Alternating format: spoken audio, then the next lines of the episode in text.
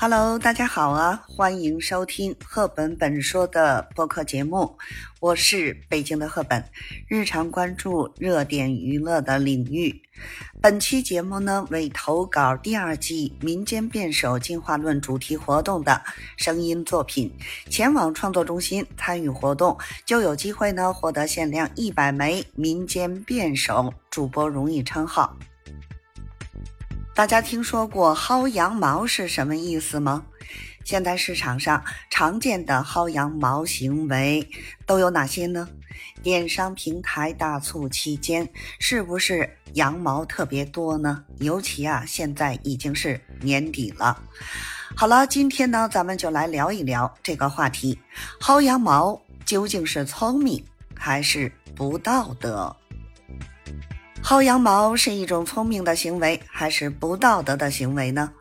近年来啊，随着互联网消费的普及和各种促销活动的频繁举行，越来越多的人呢选择通过各种方式薅取商家的优惠和福利。那么一些人呢认为这是一种聪明的消费策略，可以最大程度的节省开支啊，而另一些人呢则认为这是一种啊不道德的行为，是在利用商家的漏洞和资源。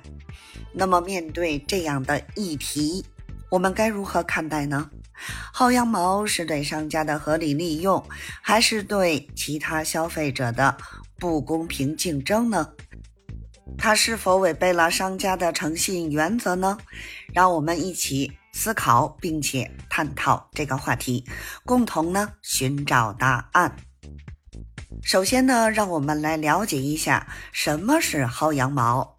简单来说呢，薅羊毛啊，就是利用各种优惠、折扣、免费机会来获取呢利益的行为。比如说呢，我们可能会在电商平台上寻找优惠券、打折信息，或者呢是利用信用卡积分兑换礼品等等。听起来是不是觉得挺有意思的？那么我们接着呢来看看薅羊毛到底是聪明还是不道德呢？有人认为呢，薅羊毛是一种非常聪明的行为。毕竟呢，在如今这个竞争激烈的社会里，我们必须要精打细算，才能够呢让自己的生活更加美好。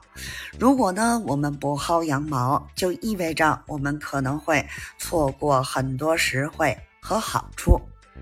而且呢，薅羊毛也是一种节约资源的方式，能够呢帮助我们减少不必要的浪费。但是呢，也有人认为啊，薅羊毛是一种不道德的行为。首先呢，这种行为可能会让一些商家亏损，甚至破产。如果呢，我们不断的薅羊毛，就会让商家的利润受到很大的影响，可能呢会导致一些不良商家退出市场。其次呢，如果我们只关注自己的利益，而不顾及他人的感受和利益，就会让整个社会啊变得更加自私和冷漠。那么您是如何看待这个问题呢？我认为呢，其实薅羊毛并不是一个绝对的好坏问题，而是呢需要根据具体情况来具体分析。如果呢我们能够在薅羊毛的同时，考虑到商家的利益和感受，尽可能的减少对他们的负面影响，那么这样的薅羊毛行为就是可取的，对吧？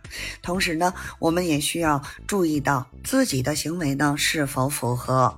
道德规范，不要为了自己的利益而伤害到他人。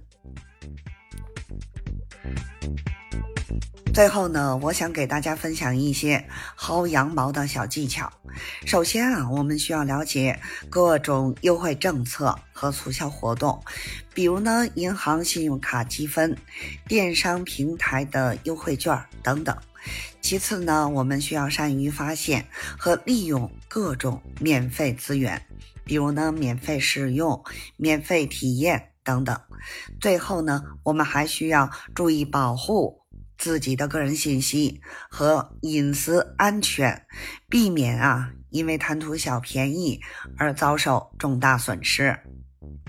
在薅羊毛的过程中呢，我们还需要注意一些细节问题。